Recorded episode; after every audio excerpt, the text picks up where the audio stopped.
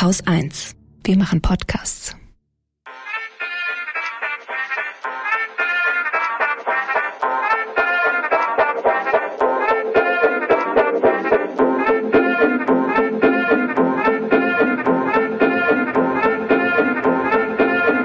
Herzlich willkommen bei Feminismus für alle, der Lila Podcast.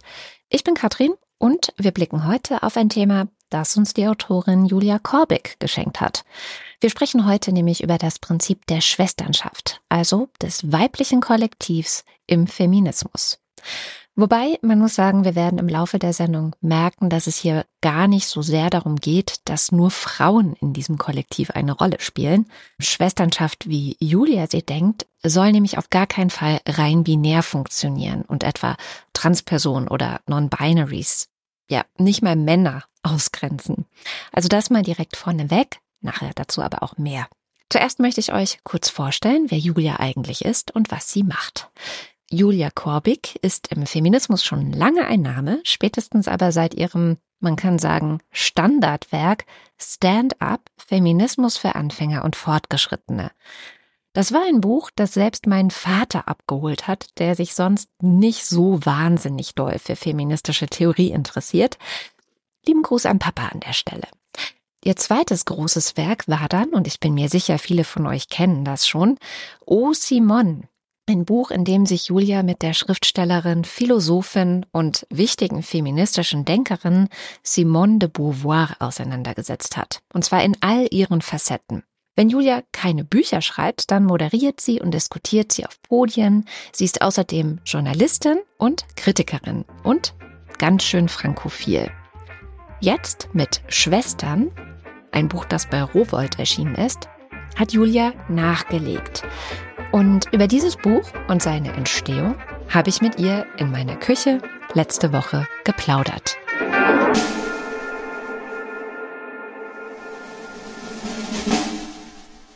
Hallo Julia. Hallo Katrin. Schön, dass du da bist. Ähm, wir sprechen heute über Schwesternschaft und über Schwestern, so heißt dein neues Buch.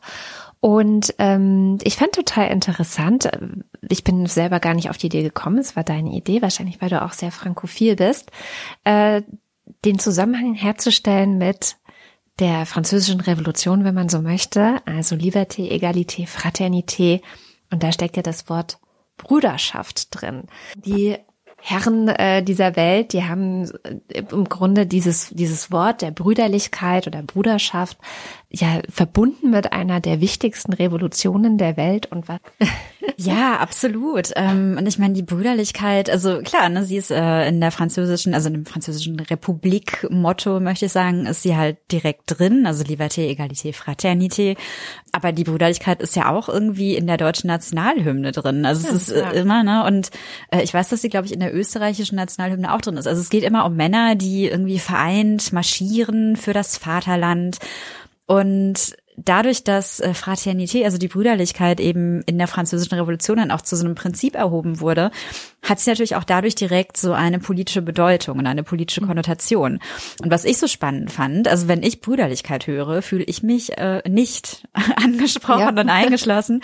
Und trotzdem ähm, wurde aber immer wieder so getan, als sei das ein, also ein geschlechtsneutraler Begriff, der ähm, alle Menschen anspricht, oder zumindest Männer und Frauen. Frauen sind mitgemeint, wie genau, so Fra genau, Frauen sind mitgemeint wie immer eigentlich.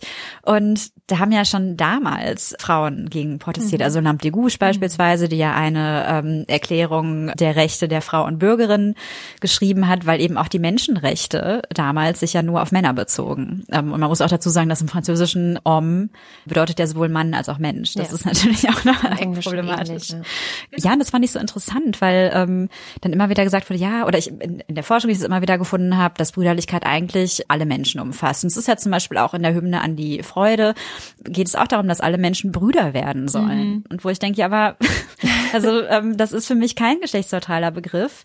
Und der wurde dann auch zunehmend durch Solidarität ersetzt. Aber da frage ich mich dann immer, ist es unbedingt das Gleiche? Und Schwesterlichkeit als Begriff ist dann tatsächlich, also in Frankreich steht er schon sehr lange im, mhm. im Wörterbuch auch, aber dass er so benutzt wurde und angewendet wurde, da braucht es dann wirklich die feministische Bewegung der 60er und 70er. Und da war dann natürlich die Schwesterlichkeit ähm, ja ein Gegenentwurf zur Brüderlichkeit und eben auch äh, also mit politischer Konnotation, weil das fehlt diesem Begriff immer noch. Also wenn man im Deutschen in den Duden guckt oder so, dann ist da immer von Schwesternschaft die Rede und gemein sind Nonnen oder Krankenschwestern. und darum geht es natürlich nicht. Und deswegen fand ich es interessant, ähm, dass aber eigentlich Schwesterlichkeit für mich ein sehr politischer Begriff ist, aber dass man den natürlich auch aufladen muss mit politischer Bedeutung. Du hast gerade schon gesagt, das haben die Frauen in der zweiten, in der sogenannten zweiten Frauenbewegung schon versucht. Sisterhood ist powerful, weil zum Beispiel eine genau. der Sprüche, äh, die dort an der Tagesordnung waren. Und trotzdem ist es ja irgendwie wieder verloren gegangen, habe ich das Gefühl. Also bis zu deinem Buch zumindest ist es bei mir jetzt nicht so gewesen, dass es jetzt im Feminismus groß aufgetaucht wäre. Ich kenne es aus ähm, so amerikanischen Serien, wenn dann meistens schwarze Frauen oder Women of Color ähm, dass sie oft Sister zueinander sagen, dann aber halt so, so eher slangartig, aber das ist auch ein sehr eingegrenzter Bereich und in Europa habe ich das jetzt nicht so wahrgenommen. Wie geht es dir? Ja, auch da kam die Inspiration tatsächlich aus Frankreich, weil mhm. ähm, es ist natürlich einfach so dadurch, dass Liberté, Egalité, Fraternité in Frankreich an sämtlichen Gebäuden prangt, also in öffentlichen Gebäuden und natürlich auch auf den Euromünzen steht. Also es ist einfach sehr präsent und ähm, das stört Feministinnen schon seit Jahren, zu Recht, wie ich finde. Und die haben dann eben immer äh, stattdessen den Spruch gemacht, Liberté, Egalité, Sororité, also äh, Freiheit, Gleichheit, Schwesterlichkeit. Und das ist schon, äh, hat auch, also so eine kleine Renaissance erlebt in Frankreich in den letzten Jahren. Mhm. Und deswegen fand ich das dann eben spannend, das jetzt auch für Deutschland zu machen. Wobei das Buch handelt ja nicht nur von Deutschland, mhm. aber ja, weil tatsächlich, also wie du sagst, ich glaube, dieser Begriff ähm, Schwesterlichkeit, Sisterhood, der wird immer noch so sehr mit den 60er, 70er Jahren in Verbindung gebracht. Und ja, ich sag mal, es gibt ja auch viele Klischees über diesen sogenannten Zweite Welle Feminismus. Ne? Also dass es immer nur darum ging, sich als Frau zu erfahren und ja, so Frauen-Selbsterfahrungsgruppen und Frauenzentren und Frau sein ist toll. Und das ist natürlich, also das ist nicht die ganze Geschichte. Ja, das sind auch oft äh, Klischees. Das heißt nicht, dass es nicht auch irgendwie diese, ich sag mal, Gruppen und Faktoren in der Bewegung gab, aber das war jetzt sicher nicht das, äh, was die ganze Bewegung ausgemacht hat. Und deswegen glaube ich, heutzutage, wo wir generell ähm, ja ganz anders über Geschlechterrollen sprechen, über Geschlechtsidentität, ähm, vor allem im Feminismus, äh, ist es einfach so sehr unattraktiv, ähm, weil wenn man dann daran denkt, oh, äh, sich an den Händen fassende Frauen, sie tanzen im Kreis und Frau sein ist toll, das ist jetzt nicht unbedingt das, ähm, was ich sag mal heute junge Feministinnen anspricht und beschäftigt. Und Warum hast du dann trotzdem einen Begriff, der so ein bisschen aus dieser Zeit kommt, aber gut in Frankreich wahrscheinlich noch mal eine andere Rolle hat? Warum hast du dir den dann geschnappt?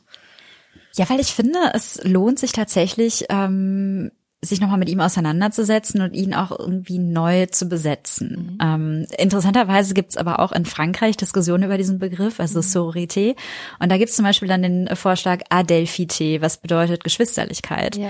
Und da bin ich im Buch jetzt gar nicht drauf eingegangen. Ähm, aber das finde ich natürlich auch eine interessante Idee, weil ich jetzt auch bei Veranstaltungen gefragt wurde, ja, was ist mit den Männern? Ich meine, das ist übrigens generell immer interessant, dass im Feminismus ist, also mir immer die Frage gestellt wird, aber sind die Männer auch mit gemeint und wie kriegt man die Männer jetzt da rein? Und ich muss ehrlich sagen, dass ich beim Schreiben dieses Buches sehr wenig an die Männer gedacht habe. Und ähm, aber ähm, ja, und ich finde einfach Schwesterlichkeit, also ich schreibe natürlich auch darüber, dass Beziehungen zwischen Frauen immer abgewertet worden sind, also ob jetzt romantisch oder platonisch, aber dass es immer darum ging, dass Beziehungen zwischen Männern einfach wichtig sind und dass die diese politische Konnotation haben haben und Beziehungen zwischen Frauen haben es nicht. Deswegen finde ich es schon auch wichtig, dezidiert über Beziehungen zwischen Frauen zu sprechen. Und ich meine, der Feminismus wird von vielen Menschen geprägt, aber eben auch immer noch sehr viel von Frauen. Ähm, aber gleichzeitig finde ich Schwesterlichkeit, also so wie ich den Begriff verstehe, da geht es ja einfach um eine Form politisch, also mehr einfach ist es vielleicht nicht, aber es geht um eine Form politischer Solidarität. Und Schwesterlichkeit ist für mich tatsächlich Handeln. Und das bedeutet nicht, äh, dass da nur Menschen mitmachen können, die biologisch Frauen sind. Mhm. Äh, also Schwesterlichkeit ist etwas, was man tut, äh, nicht etwas, was man ist in dem Sinne. Und von daher ist es dann gar nicht irgendwie so biologistisch determiniert, wie sich der Begriff vielleicht anhört. Und ich finde einfach den Begriff Schwester schön, also was natürlich auch daran liegt, dass ich selber eine Schwester Schwester habe. Ich bin eine ältere Schwester. Und deswegen ist der Begriff für mich ja sehr positiv konnotiert. Aber ja, mein Versuch war eben, diesen Begriff zu nehmen mit seiner ganzen Geschichte und zu zeigen, dass man ihn aber auch anders mit Inhalten füllen kann. Genau wie Feminismus ja auch. Also auch über diesen Begriff gibt es ja viele Diskussionen. Und das heißt, hm, müsste es da nicht einen anderen Begriff geben? Mhm. Weil natürlich Feminismus als Bewegung und auch als Begriff hat ja auch nicht immer nur eine positive Geschichte. Und da denke ich aber auch mal, okay, aber der Begriff steht für etwas. Der hat eine Geschichte und äh, dann lohnt es sich auch, sich kritisch damit auseinanderzusetzen und eben zu gucken, aber wie können wir ihn denn immer wieder neu mit Bedeutung füllen? Und das war dann eigentlich auch mein Ziel mit, mit Schwesterlichkeit. Du sagtest gerade so schön, es ist ein, ein etwas, was man tut, es ist ein Handeln, ähm, Schwesterlichkeit. Und du hast ja in deinem Prolog ganz schön geschrieben, du warst in Buenos Aires und hast da ja quasi das, warst inmitten von anderen Feministinnen, inmitten anderer Frauen. Und beschreib nochmal das Gefühl, das du da hattest und was das für dich mit Schwesterlichkeit dann zu tun hatte. Ähm, Buenos Aires, ja, das war 2019, was mir vorkommt wie 100 Jahre. Ja, es ist eine andere Zeit Ja, es war vor, vor Corona. Ähm, ja, und ich war da auf einer Frauenkonferenz mhm. und es war wirklich, ich glaube, drei Tage lang ähm, hunderte, tausende von Frauen, also zumindest fühlt es sich so an. Ich glaube, es waren eher hunderte als tausende. Und es gab Workshops und es gab Diskussionen, es gab Veranstaltungen. Und die letzte Veranstaltung, also die Abschlussveranstaltung, die hat dann eben im großen äh, Nationaltheater stattgefunden. Also auch wirklich Gold und samtenes Rot und eine unglaublich tolle Stimmung. Also vorne auf der Bühne saßen dann wirklich einige der bekanntesten Feministinnen des Landes, die diskutiert haben und die mussten immer wieder innehalten, weil die, ähm, also das Publikum war so aufgebracht im positiven Sinne und ähm, immer wieder wurde es laut und äh, also eine ganz tolle Stimmung und man muss ja auch dazu wissen, dass damals in Argentinien ähm, Schwangerschaftsabbrüche ja, ja, noch nicht legalisiert waren und äh, die damalige feministische Bewegung in Argentinien, also das war eins der großen Ziele, die Legalisierung von Schwangerschaftsabbrüchen. Und es gab dann auch diese kleinen grünen Tücher, äh, die man käuflich erwerben konnte, wo eben auch der Name dieser Aktion drauf stand und auf der Veranstaltung auch alle hatten diese grünen Tücher. Ich habe dann auch eins geschenkt bekommen, weil ich wollte immer eins kaufen und habe nie einen Ort gefunden, wo ich dieses Tuch kaufen kann. Also auch das dann schon ein bisschen so ein Zeichen von Schwesterlichkeit, dass eben eine andere Frau, eine Argentinierin mir dieses Tuch geschenkt hat. Und ja, die Stimmung war einfach wahnsinnig toll. Man hat gemerkt, es ist so eine Energie da, was natürlich mhm. auch daran lag, es gab dieses große gemeinsame Ziel. Also das ist, ich glaube, im Feminismus ist es dann immer besonders wirkkräftig, wenn sich wirklich viele Menschen hinter einem gemeinsamen Ziel versammeln mhm. können. Und das gibt es aber gar nicht so oft, wie man meinen könnte. Also ähm, ich sag mal, die, die Themen, wo man dann so viele Menschen auf einmal mobilisiert, die sind doch eher äh, eingegrenzt, würde ich sagen. Ja. Und ja, aber das war einfach toll, das damals mitzubekommen und äh, zu sehen, dass einfach all diese Frauen an einem Strang ziehen, um dieses Ziel, also äh, Legalisierung der Abtreibung durchzusetzen, was sie dann auch geschafft haben am Ende. Ja. Und Jetzt ja, steht's war, wieder auf der Kippe, aber korrekt, genau. Aber es war schön, als es Erfolg genau äh, erreicht wurde und was dann aber eben auch spannend war, ähm, also ich, ich war natürlich sehr beeindruckt von all dem und habe dann noch äh, mit meiner Sitznachbarin, auch einer Feministin aus Deutschland, darüber gesprochen, ach, was für eine Energie, was für eine tolle Stimmung. Wäre das denn so in Berlin auch denkbar? Hm, hm, hm, wahrscheinlich nicht. Weil, also mich, es ärgert mich immer, wenn so getan wird, als seien Feministinnen eigentlich immer nur zerstritten. Aber klar, auch da gibt es natürlich Konflikte und nicht alle hm. finden sich gegenseitig immer toll und man hat unterschiedliche Meinungen, wie bestimmte Dinge durchgesetzt werden sollen. Naja, dann hatten wir mit unseren GastgeberInnen darüber gesprochen ähm, haben gesagt, ach, das ist alles so toll, hier diese Einigkeit und diese Energie und diese Schwesterlichkeit. Und ja, dann stellte sich heraus, dass hinter den Kulissen ist natürlich auch ganz anders. also, dass, überall ähm, gleich. dass äh, diese Einigkeit nicht immer unbedingt vorhanden war, sondern auch, dass es da ähm, feministisch engagierte Frauen gab, die sich jetzt nicht so gut verstanden haben. Und die eine hat man schlecht über die andere gesprochen. Mhm. Dann gab es diesen Vorfall und also das hat mir dann einfach nur wieder gezeigt, ähm, dass, also dass ich es interessant finde, dass dieses feministische Wir immer so beschworen wird und ähm, ja auch wirklich da ist teilweise auf dieser Konferenz. Ich würde sagen, trotz der ähm, der Streits hinter den Kulissen war es trotzdem auch eine große Einigkeit, die man da gesehen hat und eine große Energie und wirklich Solidarität auch. Und ja, ich habe mich dann gefragt, okay, also dieses feministische Wir, ähm, wie ist eigentlich die Erzählung dahinter? Weil mhm. ähm, es ist ja schon etwas, also es wird ja auch immer von außen an die feministische Bewegung herangetragen. Also die Erwartung ist immer, Feministinnen sollen besonders geeint sein. Was ich immer lustig finde, weil von anderen sozialen Bewegungen wird das so nicht erwartet, meiner Meinung nach. Deswegen habe ich mich dann einfach gefragt, okay, aber dieses feministische Wir, was, was braucht es, damit das entsteht und wer wurde auch äh, historisch dabei ausgeschlossen? Ne? Weil ich habe gerade über die Brüderlichkeit gesprochen, von der Frauen historisch einfach ausgeschlossen wurden, egal was Menschen behaupten, die sagen, ähm, das ist ja alles geschlechtsneutral. Aber genauso wurden natürlich auch äh, Personen beim Feminismus ausgeschlossen, mhm. beim feministischen Wir und durften eben nicht selbstverständlich Teil der Schwesterlichkeit sein. Und das habe ich mich dann gefragt. Also äh, wer war selbstverständlich immer mitgemeint und wer war es eben nicht? Nicht und was könnten Ansätze sein, um eben dieses Wir auch entstehen zu lassen? Ich habe gerade gedacht, weil du sagtest, ähm, es gibt eigentlich so ein gemeinsam also so ein großes Verbundenheitsgefühl im Raum, aber man erfährt hinterher, ah, da wird auch gestritten. Das hat mich tatsächlich an meine Kinder erinnert, die ja auch Geschwister sind und die wirklich ganz witzig sind, weil die streiten sich wahnsinnig viel. Also ich glaube, das kennen wahrscheinlich viele Geschwister. Dass ich habe mich so nie gestritten. Ah. Doch, die ganze Zeit. und es ist aber so eine total besondere Beziehung in dem Moment, weil sie streiten sich zwar total viel, aber wenn es hart auf hart kommt, ne, dann sind die Pech und Schwefel und dann geht da kein Blatt dazwischen, dann halten die auch wirklich zusammen. Und das ist ja etwas, was an Schwesterlichkeit genauso auch charmant sein könnte. Also, dass man wirklich versucht, so einen Modus zu finden, des Zusammenhalts zwar, also dass man weiß, wir gehören zusammen, wir fühlen uns auch zusammengehörig und wir wissen, gemeinsam sind wir auch stärker, wenn es drauf ankommt, und gleichzeitig aber auch den Raum zu haben für Streit.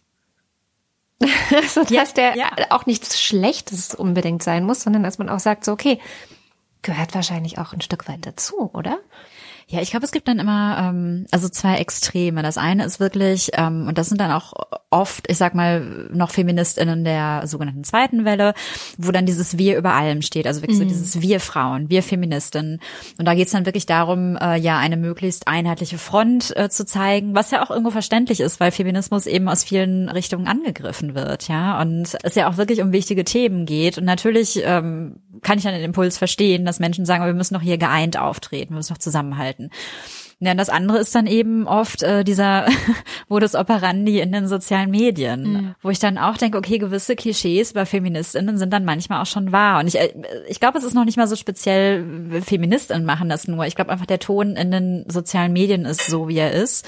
Und man schreit immer so ein bisschen und es bleibt einfach nicht viel Platz für Nuancen. Und da ist es dann offensichtlich völlig egal, ob es überhaupt so ein Wir gibt oder nicht. Also da geht es dann immer nur darum, konfrontativ zu sein, was ich dann auch nicht gut finde. Also ich finde, beide sind so Extreme, äh, mit denen ich mich nicht besonders wohlfühle und wo ich mir eine andere Art der Kommunikation wünschen würde.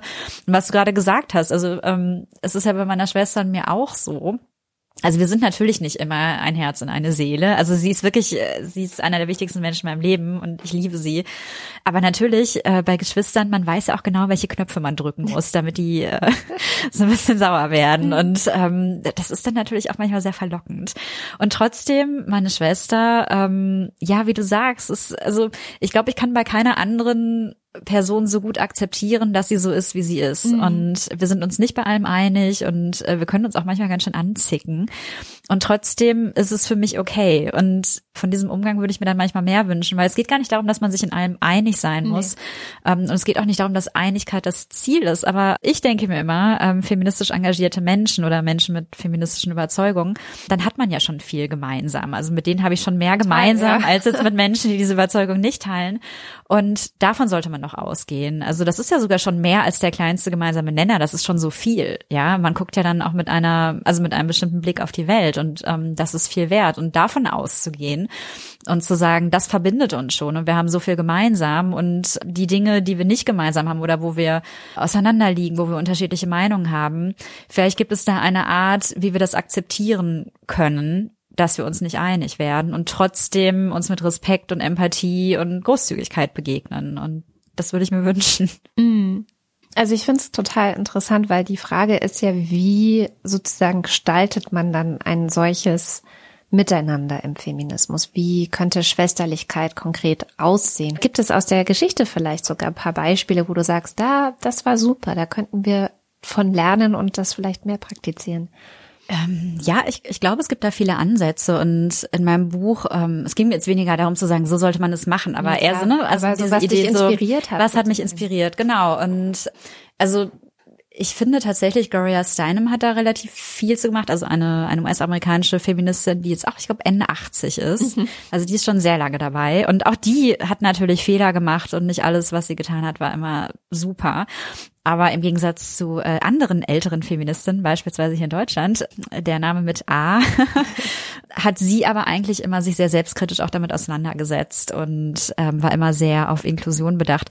Aber die hat zum Beispiel immer viel von diesen Talking Circles gesprochen, mhm. wo sie ähm, in Indien teilgenommen hat. Ich glaube in den 50er, 60er Jahren wo es eben auch darum geht, dass man sich vor allem gegenseitig zuhört und mit Empathie begegnet. Und ich glaube, also dieses Zuhören, ähm, ich glaube, uns fehlt äh, manchmal allen so ein bisschen die Geduld, das zu machen, weil man hat so viel zu sagen. Man hat so viele Meinungen und man möchte eigentlich immer sofort reagieren, wenn eine andere Person irgendwas sagt.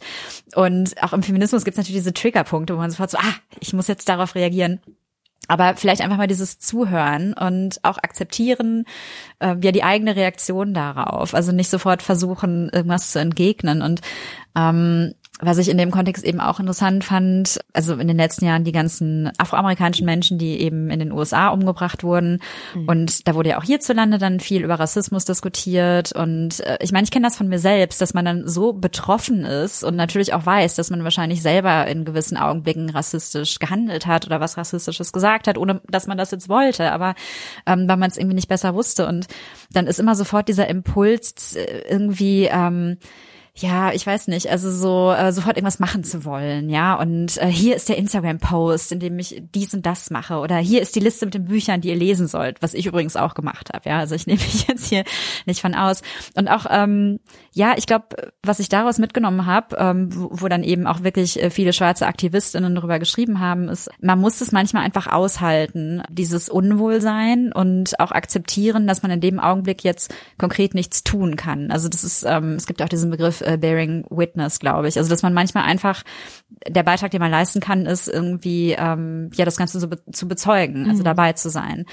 Und das finde ich auch im Feminismus wichtig, weil auch da, glaube ich, ist es dann oft, möchte man ja zeigen, dass man anders ist als die anderen. Und ich habe es verstanden und ich bin super intersektional und nicht rassistisch. Und ähm, dann kommt man irgendwie in so einen Handlungseifer. Und ich glaube auch da zu gucken, okay, vielleicht mache ich jetzt einfach erstmal nichts, ich höre zu ähm, mhm. und ich, ich sitze quasi mit dieser, äh, mit diesem Unwohlsein, das ich habe. Ähm, und ja, und auch, was ich schon öfter erwähnt habe, diesen Begriff Empathie oder auch Großzügigkeit. Also das sind für mich auch wichtige Dinge. Und da finde ich dann zum Beispiel auch die Praxis dieses äh, Calling-Ins, finde ich ganz yeah. interessant. Statt Calling-out. Genau, weil wir auch gerade drüber gesprochen haben in den sozialen Medien. Das ist oft eher unschön, der Ton.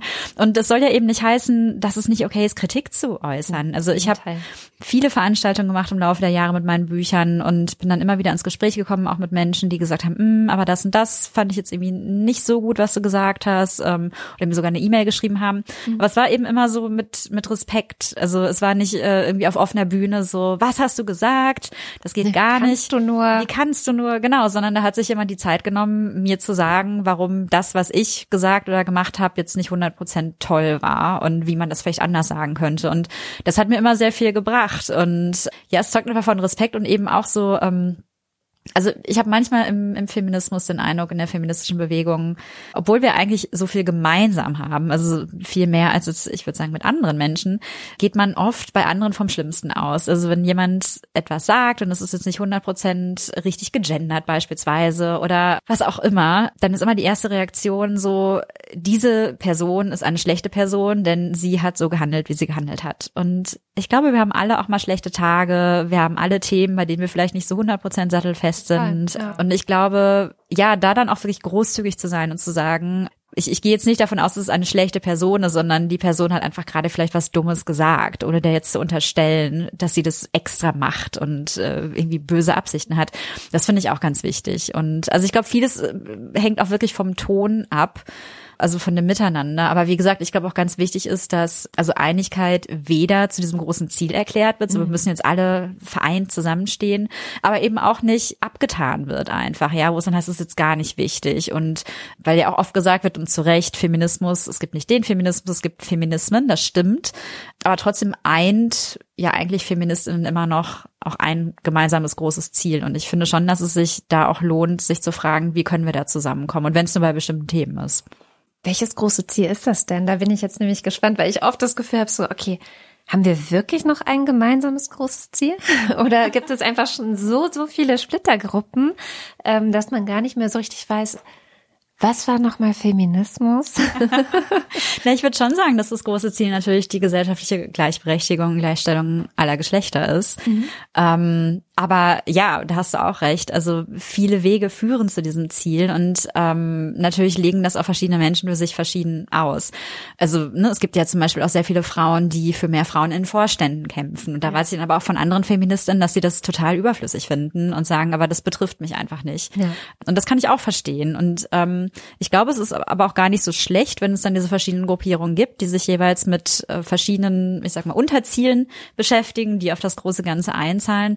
Aber klar, manches ist dann auch einfach, ähm, ja, vielleicht zu zerfasert, zu klein, ich weiß es nicht. Aber ich habe eigentlich immer den Eindruck, dass es alles auch irgendwie einzahlt auf dieses große Ziel. Aber ich glaube, es ist auch normal, dass nicht alle Feministinnen die gleichen Überzeugungen haben, was jetzt wichtig ist und was nicht äh, und wie man da hinkommt. Also ich glaube, selbst wenn man ein gemeinsames Ziel hat, ist es immer, also sind die Wege sehr unterschiedlich. Und ähm, ich finde es aber eigentlich auch okay. Also ich bin froh, dass andere Feministinnen sich äh, auf andere Art mit Dingen beschäftigen als ich, weil ich ja dann auch oft gefragt werde, so, ja, was ist, was ist denn mein Beitrag? Und ich würde zum Beispiel auch nicht sagen, dass ich jetzt feministische Aktivistin bin. Also das machen andere sehr viel besser als ich. Ähm, ich bin jetzt nicht diejenige, die dann, wenn irgendwas ist, sofort sagt, so, oh, und jetzt kommt die Unterschriftenliste. Ich, ich glaube, da bin ich zu langsam für, ich weiß nicht. Aber andere machen das ganz hervorragend, mhm. ja. Und ähm, da bin ich froh, dass sie das machen.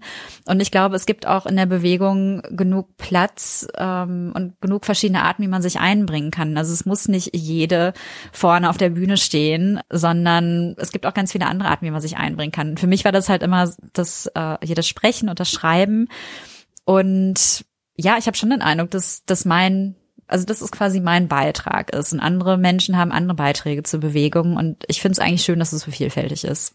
Ich fand es auch total äh, schön, dein Buch zu lesen im Hinblick auf diese Idee, dass eben Feminismus nicht was ich oft das Gefühl habe, dass viele Medien das noch denken, dass so Feminismus ist eine Person und du hast sie schon genannt, das ist dann Alice Schwarzer in Deutschland und immer wenn es irgendwas zum Thema Feminismus gibt, fragen wir diese Person. Oder keine Ahnung, dann war vielleicht zwischendrin mal Margarete Stokowski die in Anführungszeichen Nachfolgerin. Aber dass es immer so auf eine Person zugespitzt werden muss, wo ich das Gefühl habe, eigentlich die Stärke des Feminismus ist ja, dass so, so viele sind, die gemeinsam irgendwie oder die auch an verschiedenen Stellen ähm, mit verschiedenen Ansätzen einen gesellschaftlichen Diskurs voranbringen. Dass es gar nicht mehr so eine ja so eine Ikonisierung sein muss, sondern wirklich dieses Kollektiv viel, viel mehr im Vordergrund stehen sollte. Aber das ist natürlich schwer vermittelbar. Wir sind alle die schönen Geschichten mit Heldinnen gewohnt, ja, dass dann pro Geschichte kann es genau eine Person geben, deren Heldenreise wir beobachten und, und deren äh, Heldenreise wir bezeugen. Und aber viel mehr Platz ist dann da gar nicht. Wie, wie schaffen wir das dahin zu kommen, dass sozusagen die Schwesternschaft des Feminismus auch eine mediale Präsenz erreichen kann. Ich glaube, das hat in den letzten Jahren schon stattgefunden. Also ich mhm. habe den Eindruck, es ist, ähm, also in Deutschland ja auch wirklich schon seit der Aufschreidebatte ja, ist es besser geworden. Also ähm, das ist auch im Buch drin. Also ich war damals, habe ich natürlich die Sendung geguckt, Sonntagabend, ja. ähm, wo sie ja alle waren. Also Alice Schwarze natürlich auch. Ähm, und das fand ich schon schön, dass dann da auch einfach mal äh, eine junge Feministin saß, die ja den Hashtag initiiert hat, Aufschrei und sich mit Ali Schwarzer auseinandergesetzt hat. Ich meine, das war für sie vielleicht weniger schön, kann ich mir vorstellen. Aber das fand ich schon toll, dass da eben nicht nur Ali Schwarzer saß, sondern auch äh, eben junge Frauen, die feministisch engagiert sind. Und ich habe den Eindruck, seitdem haben schon die Redaktionen auch gemerkt, äh, es gibt da mehr Frauen als Ali Schwarzer, die vielleicht auch was sagen können. Mhm. Aber ich kenne es ja auch äh, von mir selbst. Ich komme ja auch aus dem Journalismus. Mhm. Ich glaube, oft ist man dann faul. Also die Redaktionen haben ja auch so ihre üblichen AnsprechpartnerInnen, die man dann immer kontaktiert wenn irgendein Thema ist. Und ich glaube, das ist dann auch ähm, ja, also einerseits dann natürlich eine Aufgabe der feministischen Bewegung, äh, klar zu machen, wir sind viele und viele von uns sind auch gewillt zu sprechen und äh, sich dazu zu äußern und irgendwelche Sendungen zu gehen. Aber es ist dann natürlich auch in den Redaktionen, an den Medien, da offen zu sein und vielleicht nicht immer zum Hörer zu greifen und die eine Person anzufragen zu einem Thema, sondern äh, wirklich zu merken, das sind viele. Und ich meine, es ist ja jetzt nicht so, dass es schwierig ist, Feministinnen online zu finden, würde ich behaupten. Also es ist jetzt keine geheime Sekte, wo man nicht so genau weiß, wer sind eigentlich die Mitglieder. Ähm, und da müsste man sich vielleicht einfach mehr Mühe machen. Also ich finde schon, dass die feministische Bewegung oder die Feministinnen dass wir eigentlich schon signalisieren, ähm, dass es uns gibt, dass wir gesprächsbereit sind. Und wie gesagt, ich habe den Eindruck, da ist schon viel passiert. Aber manchmal, ja, es ist, glaube ich, einfach Bequemlichkeit. Und am Ende denkt man dann, glaube ich, immer noch, ja, aber es wäre schon wichtig, auch Ali Schwarzer dazu zu haben. Und ich meine, ich kann es verstehen, sie hat natürlich ihre Verdienste, aber äh, irgendwie ganz ehrlich, ich denke, sie muss jetzt nicht heutzutage immer noch äh, zu allem angefragt werden, was irgendwie im entferntesten mit Gleichberechtigung und Feminismus zu tun hat. Was ja auch, und das fand ich in deinem Buch auch ganz äh, spannend, ähm, mit reinspielt in die ganze Thematik. Und es knüpft fast so ein bisschen an ein anderes Buch von dir an, äh, als du How to be a Girl geschrieben hast. Mhm. Und da ja auch das Thema Girl Hate, hieß es, glaube ich, ne, drin genau, vorkam. Ja. Also dieses Phänomen, dass ähm, jugendliche Mädchen oft als Konkurrentinnen schon so sich selbst mhm. sehen, aber auch von außen immer wieder so positioniert werden. Ich habe mich oft gefragt, inwieweit es nicht auch den Feminismus schwächt. Also dass sich das eigentlich so ein bisschen fortträgt, dass es oft eine Konkurrenz zu sein scheint oder ob von außen mhm. äh, so wahrgenommen oder aber auch teilweise von innen. Und wie schafft man innerhalb dieser Konkurrenzen, da finde ich auch wieder dieses Geschwisterbild ganz schön, weil die sind ja auch oft Konkurrenten. ähm, meistens um die Aufmerksamkeit der Eltern. Und hier könnte man sagen, sind vielleicht die Feministinnen Konkurrenten um Aufmerksamkeit in der Gesellschaft. Wie schaffen wir das, zu überwinden? Ja, das ist eine gute Frage. Ähm, und ich, ich glaube übrigens auch, das, was ich gerade gesagt habe, dass vom Feminismus als Bewegung ja immer besonders erwartet wird, äh, dass es eine geeinte Bewegung ist. Mhm. Ich glaube, es hängt auch damit zusammen, dass eben so dieses Klischee von sich streitenden Frauen kulturell so präsent ist und dass ähm, ich glaube auf Feministinnen projiziert wird, dass sie aber die besseren Frauen sein müssen. Also sie sind ja so aufgeklärt und pro Frau, deswegen sollten sie sich am besten gar nicht streiten. Was natürlich auch einfach ähm, falsch ist und also eine sehr seltsame Erwartung. Und ähm, ja, im Feminismus selbst, also ich habe da auch keine keine gute Lösung. Also mein, okay, die Lösung ist dann vielleicht Schwesterlichkeit, aber die Frage ja, genau. ist natürlich, wie man sie dann umsetzt, weil ja, letztendlich ist es ja so, also wir als Frauen, als Feministinnen, wir wachsen ja auch in dieser Gesellschaft auf mit diesen Bildern von äh, irgendwie Zickenkrieg und ja. was es da alles gibt. Also es ist ja immer so, Frauen können ja nur in Konkurrenz zueinander stehen. Und ich glaube, das Problem ist tatsächlich, dass sich das natürlich auch insofern auf den Feminismus überträgt, weil, ähm, also bei, bei dieser Girl Hate beispielsweise, was du gerade erwähnt hast, da ging es ja auch immer darum, oder geht es immer darum, es kann nur eine geben. Genau. Ne? Es kann nur die eine erfolgreiche Start-up-Gründerin geben. Es kann nur die eine coole Politikerin geben. Es, also so. Und im Feminismus ist es schon so. Und ich glaube, das ist äh, etwas, das von außen projiziert wird und gegen das aber Feministinnen dann nicht immun sind, ist dann so dieses, es kann nur die eine feministische Aktivistin geben momentan oder so die eine Feministin, mit der alle sprechen wollen. Und ja, auch im Feminismus, also ich, ich glaube auch seit MeToo vor allem ist ja Feminismus auch zu so einem Mainstream-Thema geworden, mhm. äh, auf, auf vielerlei Arten. Und ich meine, ich verdiene ja auch in dem Sinne mit Feminismus mein Geld. Also ich schreibe Bücher über feministische Themen, ich spreche über diese Bücher, ich spreche über feministische Themen äh, in ganz Deutschland auf Veranstaltungen, ich schreibe Texte. Und ähm, natürlich hat man da auch den Eindruck, dass man um begrenzte Ressourcen konkurriert, zumal, wie du ja eben auch gerade gesagt hast, also es ist ähm, bei vielen dann doch immer noch so dieses Bild, es müsste so die eine Hauptfeministin geben, die für die Bewegung spricht. Und deswegen, ich glaube, es ist äh, gar nicht mal also falsch, dass es dieses Gefühl gibt bei Feministinnen, weil ich glaube schon, dass es auch so ein bisschen so ist. Es gibt mhm. äh, auch gerade in den Medien wahrscheinlich nicht Platz für alle. Und deswegen konkurriert man dann tatsächlich. Und ja, die Lösung wäre wahrscheinlich, sich daran zu erinnern, wer hat eigentlich ein Interesse daran, dass wir uns so gespalten fühlen? Und wäre es nicht schlauer, wenn wir diese Gespaltenheit hinter uns lassen und wirklich daran denken, uns vereint so viel und wir kämpfen für eine gemeinsame Sache.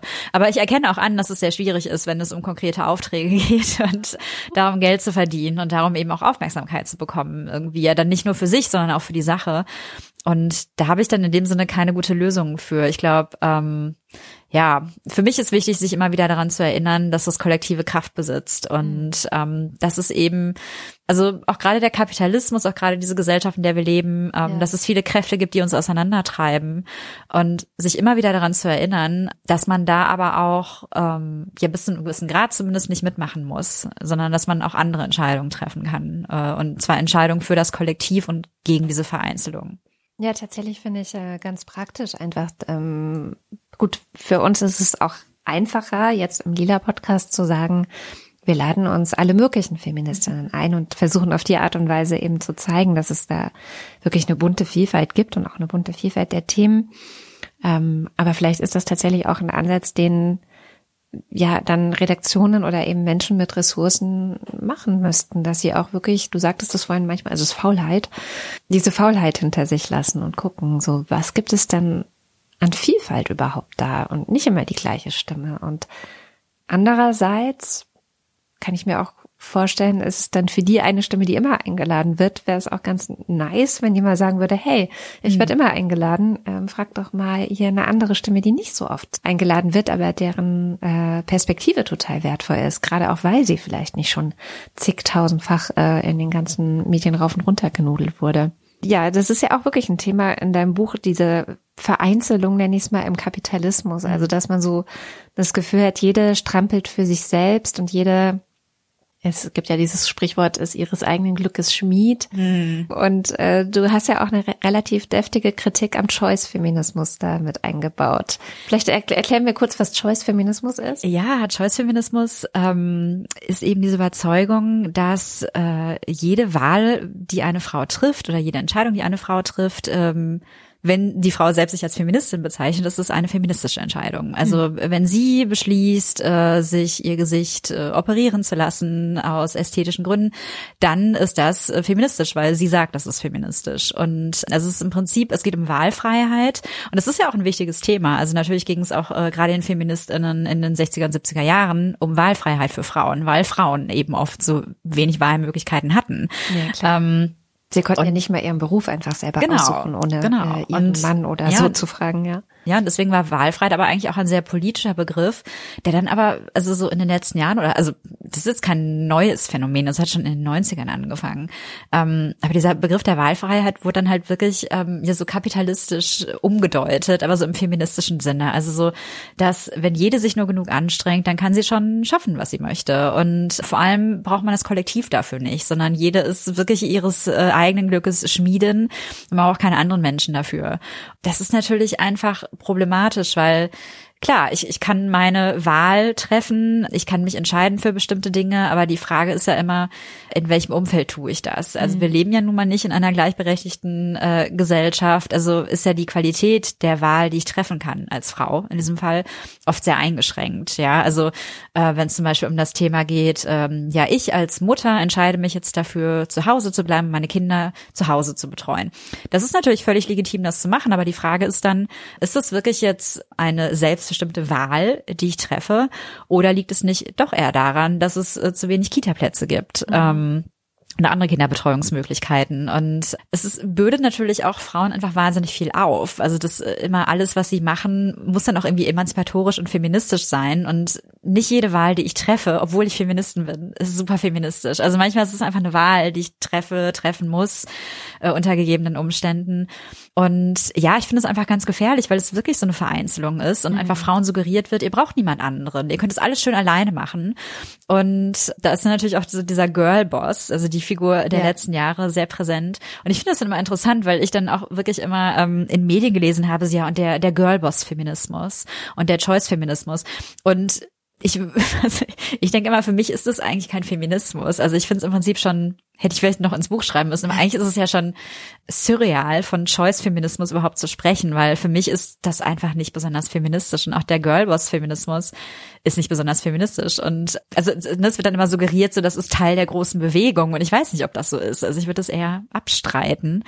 Ähm, und ja, was mich einfach daran so, so gestört hat, und das sehen wir, also es ist eigentlich noch schlimmer geworden in den letzten Jahren, ist so dieser Selbstoptimierungswahn. Mhm.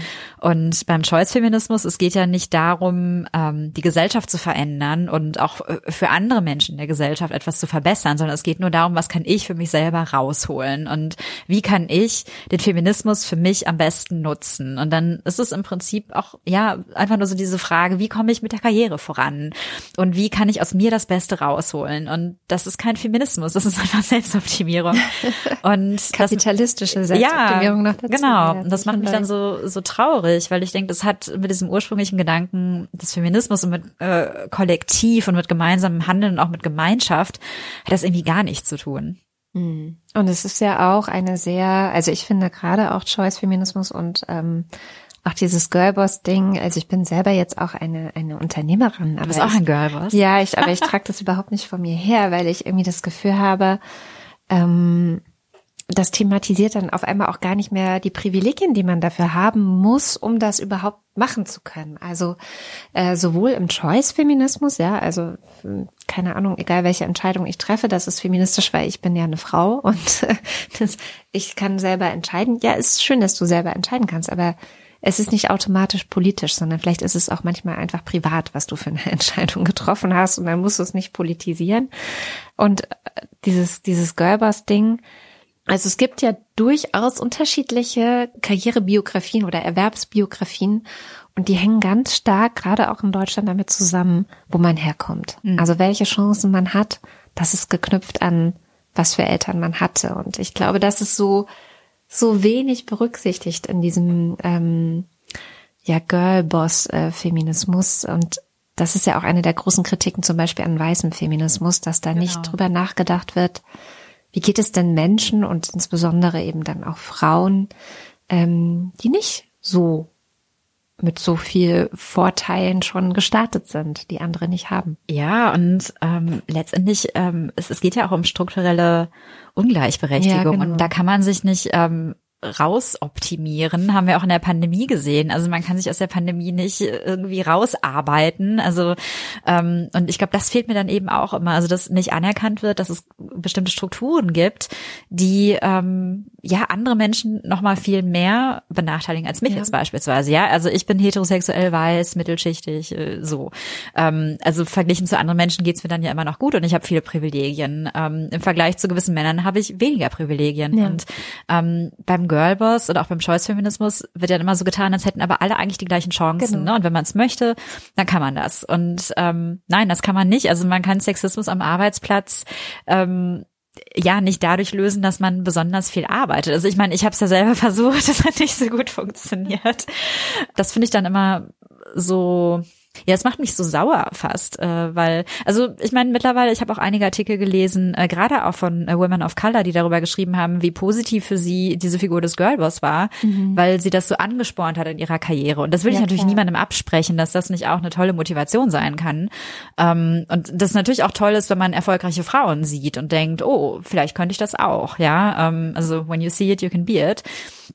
Aber ähm, an sich äh, halte ich nicht viel von einem Feminismus, äh, der nur darauf abzielt, dass es mir als Einzelperson richtig gut geht, aber ähm, äh, an allem anderen ändert sich eigentlich nichts. Und ich habe auch eigentlich kein Interesse daran, es zu ändern. Also ähm, klar finde ich das irgendwie wichtig, dass Frauen zum Beispiel, ich weiß nicht, Lippenstift tragen können, wenn sie möchten. Aber es wird dann manchmal so getan, als seien all diese Dinge auf einer Ebene. Also als sei ja. zum Beispiel das Recht auf Schwangerschaftsabbrüche auf einer Ebene mit ähm, dürfen Feministinnen auch Lippenstift tragen und hohe Schuhe oder so, wo ich denke, es ist, also das sind natürlich beides feministische Themen, aber ich würde schon sagen, dass jetzt die Gewichtung äh, nicht die gleiche ist. Und da wird oft, ähm, ja, werden dann auch Dinge so trivialisiert, als mhm. ging es immer nur darum, ja, wenn, wenn eine Frau irgendwas entscheidet, dann ist das schon toll. Und das ist es eben nicht.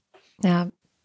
Zurück zur Schwesternschaft, wenn wir das so ein bisschen versuchen ähm, zusammenzudenken, also sowohl die Kritik an diesen sehr ich sag mal, an den Kapitalismus angepasste Feminismen. Und ein bisschen kann man es ihnen ja auch nicht verübeln, denn Kapitalismus ist das System, in dem wir leben und wir müssen uns alle irgendwie anpassen. Das ist ja leider so ein bisschen das Dilemma.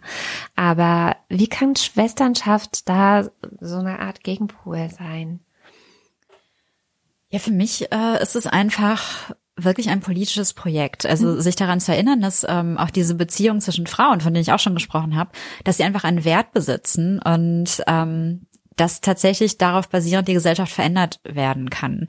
Und für mich bedeutet es eben auch immer ähm, ja, sich daran zu erinnern, dass das Kollektiv wirklich Macht hat. Also das haben wir auch in der Geschichte immer wieder gesehen. Also ähm, wenn Feministinnen sich zusammengetan haben, da wurde viel erreicht. Also ich weiß, dass ich einmal auf einer Veranstaltung ähm, saß ich vorne auf dem Podium, wir haben dann viel darüber gesprochen, was alles nicht gut läuft in Sachen Gleichberechtigung. da hat sich dann irgendwann eine ältere Dame im Publikum gemeldet und gesagt, aber es wurde doch schon so viel erreicht, können wir uns nicht auch daran mal erinnern? Ja. Wo ich dachte, ja, sie hat natürlich recht. Also ähm, das ist auch wichtig, sich daran zu erinnern, wie viel schon erreicht wurde.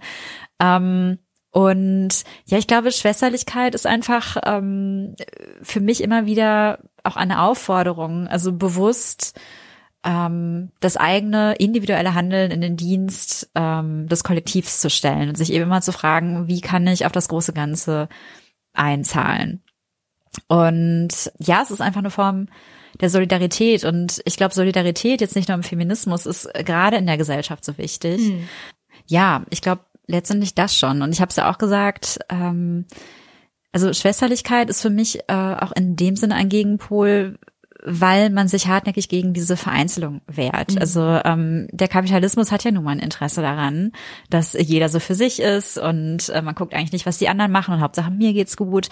Und Schwesterlichkeit ist genau das nicht, sondern es geht eben darum, wie können wir gemeinsam mehr erreichen. Und letztendlich für mich, das ist ja auch super positiv, weil ich mir immer denke, ich bin nicht allein. Ja, also wie oft fühlt man sich allein mhm. und ähm, Feminismus, also trotz aller Konflikte, die es da gibt und trotz aller Meinungsverschiedenheiten und nicht alles, was da passiert, finde ich toll, aber es ist trotzdem immer so ein Gefühl wie von nach Hause kommen und da sind die Menschen, die mich verstehen. Also auch um nochmal auf diese Schwestermetapher zu kommen. Also meine Schwester, so ähm, nervig wir uns, glaube ich, oft gegenseitig finden, aber ihr muss ich mich nicht erklären. Ja. Also die, die kennt mich einfach und kein Rechtfertigungsdruck. Genau. Ja. Und das ist dann schon auch schön. Und ich würde mir aber eben immer wünschen, dass Feminismus als Bewegung ja noch für viel mehr Menschen ein Ort ist, an dem sie sich zu Hause fühlen. Mhm. Und dass es eben auch so ein gesicherter Raum ist, so ein, ne, so ein Safe Space, weil äh, natürlich auch immer noch viele Menschen ausgeschlossen werden. Und es, ne, es gibt viele Menschen, die einen unglaublichen Hass äh, auf Transfrauen haben. Und ähm, also ich finde es alles einfach immer so traurig, weil ich denke, ähm, darum sollte es wirklich nicht gehen aber wirklich für mich ist das Wichtigste, sich daran zu erinnern, wer hat ein Interesse daran, dass wir uns so vereinzeln lassen. Und es mhm. ist eben oft die Gesellschaft, oft der Kapitalismus. Und ja, sich daran zu erinnern, dass Schwesterlichkeit eben etwas ist, was ich aktiv tun kann. Auch für andere mit anderen zusammen. Und ich strecke einfach auch mal eine Hand aus, wenn ich sehe, da ist jemand genau. vereinzelt. Genau, das ist, war ja auch ganz lustig, weil äh, auf dem Buchcover sind ja Hände drauf. Ja, genau. Und auf meinem ersten Buch bei Stand-Up war ja auch eine Hand drauf. Stimmt. Und ich hatte das komplett verdrängt und also hatte auch das aktuelle Buchcover verdrängt. Und als ich das, ähm, also den ähm, Epilog geschrieben habe von dem Buch, der heißt Hände, habe ich dann eben nochmal über das geschrieben, was du auch gerade erwähnt hast, dass mhm. ähm, Schwesterlichkeit für mich bedeutet, die Hand auszustrecken. Ja. Also trotz aller Unterschiede, trotz aller Differenzen, ähm, also immer wieder dieses Angebot zu machen, gemeinsam zu handeln und füreinander da zu sein im feministischen Kontext. Und ich habe dieses, also habe das geschrieben und habe danach erst realisiert, dass ja vorne auf meinem Buch Hände drauf sind. also auch ähm, seltsam, was da manchmal beim Schreiben vor sich geht. Aber ähm, ja, die Hand ist für mich äh, auch wirklich ein wichtiges Symbol, weil ich dann auch immer an die Hände gedacht habe, die in Argentinien diese grünen Tücher gehalten ja. haben und ähm, sich so eingesetzt haben äh, für die Legalisierung der Abtreibung. Und für mich ist es wirklich ein schönes Symbol, weil ich denke, wenn wir die Hand ausstrecken, ohne was zu erwarten, sondern einfach dieses offene Angebot zu machen, das ist schon viel wert. Und die Hand auch dann ausstrecken, wenn vielleicht nicht das zurückkommt, was wir uns wünschen würden, ähm, aber immer wieder dieses Angebot zu machen. Wunderbares Schlusswort. Vielen, vielen Dank, liebe Julia. Vielen, vielen Dank dir. Das war der Lila Podcast für heute. Bevor ihr jetzt abschaltet, haben wir noch eine Bitte an euch. Schon im letzten Jahr war es finanziell ziemlich eng bei uns, weil der Werbemarkt für Podcasts, und zwar gerade für die etwas kleineren, ziemlich eingebrochen ist. Und deswegen wäre unsere Bitte, wenn ihr könnt, dann unterstützt den Lila Podcast mit einem einmaligen, gern aber auch monatlichen Betrag. Und es ist völlig egal, ob der auf unser Konto geht, bei Steady, Patreon oder Apple bezahlt wird. Jeder Cent macht uns unabhängiger von der Werbung und sichert auch unsere Arbeit für die nächsten Wochen und Monate. ganz lieber Dank geht an alle, die uns jetzt schon unterstützen. Neu dabei sind unter anderem Caroline, Barbara, Therese und Janne. Vielen, vielen Dank.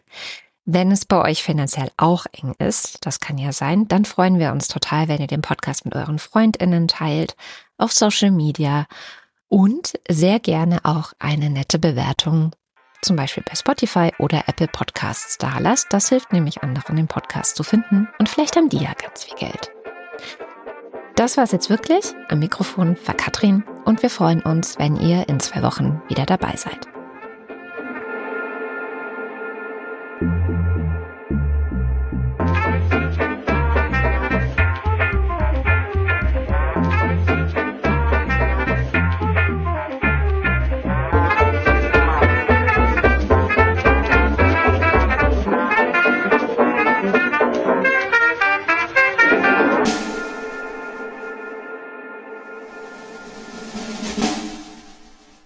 Der Lila Podcast ist eine Produktion von Haus 1, Redaktion Katharina Alexander.